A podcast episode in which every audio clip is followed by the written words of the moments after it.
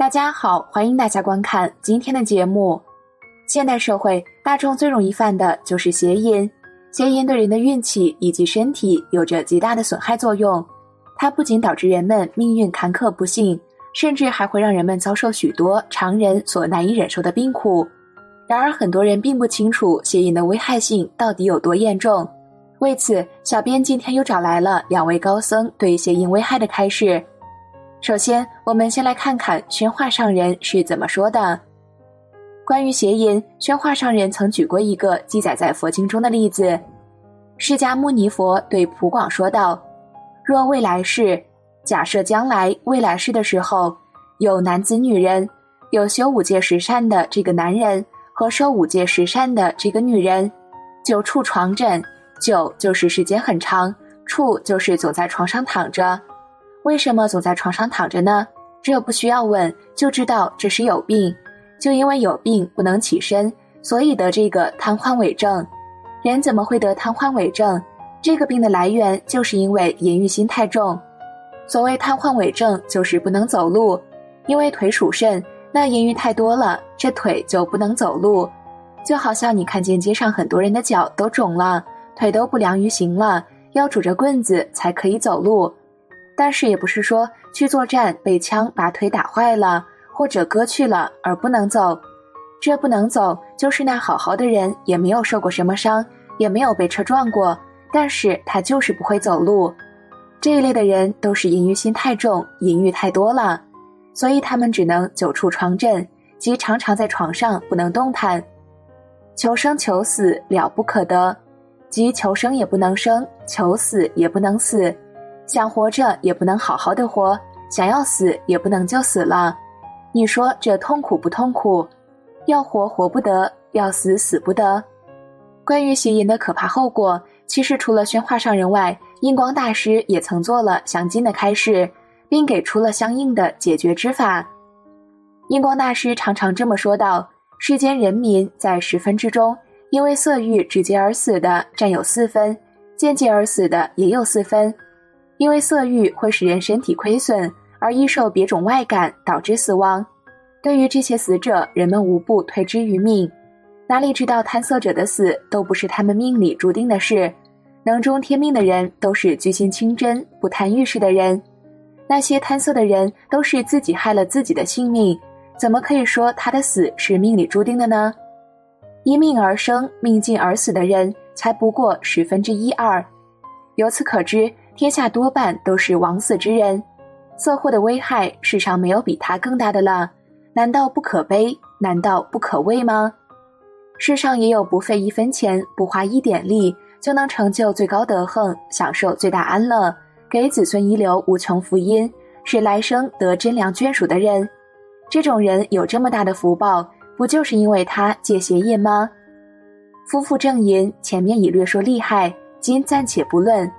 至于邪淫的事，没有廉耻，即秽即恶，是以人道之身做畜生之事。因此，艳女来奔，妖妇献媚，君子视为莫大的殃祸而惧之，必会招致福星高照，皇天保佑；小人视为莫大的幸福而纳之，必会招致灾星降临，鬼神杀戮。君子则因祸而得福，小人则因祸而加祸。所以说，祸福无门，为人自照。世人如果在女色关头不能彻底看破，就是把最高的德行、最大的安乐，以及子孙无穷的福音、来生得真良眷属等的这些福报，断送在一瞬间的欢愉里了，可悲呀！不过色欲一事是举世之人的通病，不仅仅是中下根之人被色所迷，即使是上根之人，如果不战战兢兢，时刻保持警惕，那么也难免不被所迷。事关古往今来多少英雄豪杰，本来足以为圣为贤，只因为过不了此关，反而为下愚不孝，更有勇堕恶道者数不胜数。所以《楞严经》中如是说道：若诸世界六道众生，其心不淫，则不随其生死相续；若修三昧，本出尘劳，淫心不除，尘不可出。学道之人本来是为了处理生死。如果不痛除此病，则生死很难处理。即使是念佛法门，虽然是大业往生，可若淫习牢固凝结于心中，就与佛隔离，难以感应道交了。而想要绝此祸，莫如见一切女人都做亲想、愿想、不敬想。所谓亲想，就是见到年纪大的女人，将她当做自己的母亲想；比自己年长的当做自己的姐姐想；比自己年少的当做自己的妹妹想；年幼的当做自己的女儿想。颜玉心即使很旺盛，也绝对不敢在母子。妹女身边起不正的念头，所谓愿想，即见到美女便起色心，就是这种色心引我堕落恶道，长劫受苦，不能出离。这样一想，则所谓的美丽娇媚者，其危害比盗贼虎狼、毒蛇恶蝎、砒霜鸩毒强百千倍。对于这样的极大怨家，还要恋恋不舍，难道不是迷惑到了顶点的人吗？所谓不尽想。即即使是美貌动人的女人，也只不过是外面一层薄皮罢了。如果揭去此皮，则不忍见了。骨肉脓血，屎尿毛发，淋漓狼藉，完全没有一物可让人爱。虽是人们被薄皮所蒙，就妄生爱恋，花瓶成了粪，人们就不会玩上它。今天这美人的薄皮不异于花瓶，皮内所容比粪更污秽。怎么能爱其外皮，却忘了皮里的种种秽物而乱生妄想呢？如果不战战兢兢，保持警惕，痛除此习，则一见女人自知美丽，就爱见入骨，以致不能自拔。平素尚且如此，死后想要不进入女腹就不可能了。进入人女的腹还算可以，进入处女的腹那怎么办？一想到这里，心神惊怖，想渐进不起染心。就必须于未见境时常做以上三种观想，则渐进自然可以不随境转；否则，即使不见境，异地里仍旧缠绵，终将被邪淫习气所束缚。看完了两位高僧对于邪淫的开示，为了加深大家对邪淫果报的敬畏态度，这边小编还为大家准备了一桩十分有针对性的真实案例，望这位邪淫者的惨痛教训。能够令大家对邪淫保持足够的敬畏，早日去除邪淫习气。李先生曾是苏州一名在业界有着较好声誉的建筑设计师，谁知两年前他却突然发病，不仅经常忘记东西，连八十减三再减三这样的算术题都答不上来，还每天怀疑有人要加害他。送进精神科治疗两年后，病情好不见好转。一检查，发现病因竟为神经性梅毒，源自二十年前的一夜风流。当时的厉先生在苏州可以说是相当有名，在业界有着较好的声誉，收入也颇丰。更可贵的是，作为丁克一族，厉先生有一个非常体贴照顾他的老婆，一直在事业上默默支持他。无论他工作到多晚，总会煲好热汤等他回家。然而两年前，也就是在他四十七岁这年。厉先生却莫名患病，在画图的时候手会不由自主的颤抖，渐渐的他开始握不住画笔，直到最后再也提不起笔来。与此同时，厉先生变得情绪低落，沉默寡言，在外人看来，他似乎是受了不小的打击。他常常把自己关在房间，独自一人，一待就是一整天，对家里人都不理不睬，漠不关心。据他的妻子回忆说。在未发病前，厉先生是一个非常温柔、非常体贴的好男人。即使工作再忙，都会抽空陪她说很多情话。即使结婚多年，都会在情人节送她花，在生日时给她准备礼物。但发病后，她的老公却像变了个人似的，行事诡异，语无伦次，疑神疑鬼。有一次，他在大厅里看电视，因为电视声音嘈杂了点儿。厉先生竟突然咆哮着从房间里冲出来，质问他是不是要谋害他。即使他再怎么哭诉，她的老公也无动于衷。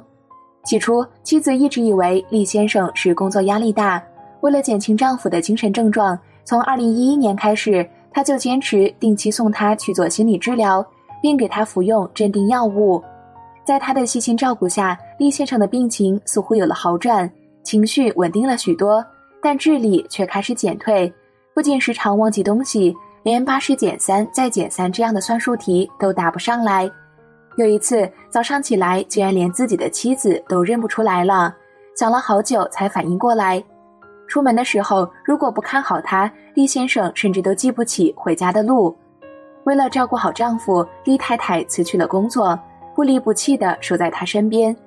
第二年二月份，在发病两个月后，厉先生终于因呼吸机麻痹而造成的肺部感染，被送进苏州市第五人民医院抢救。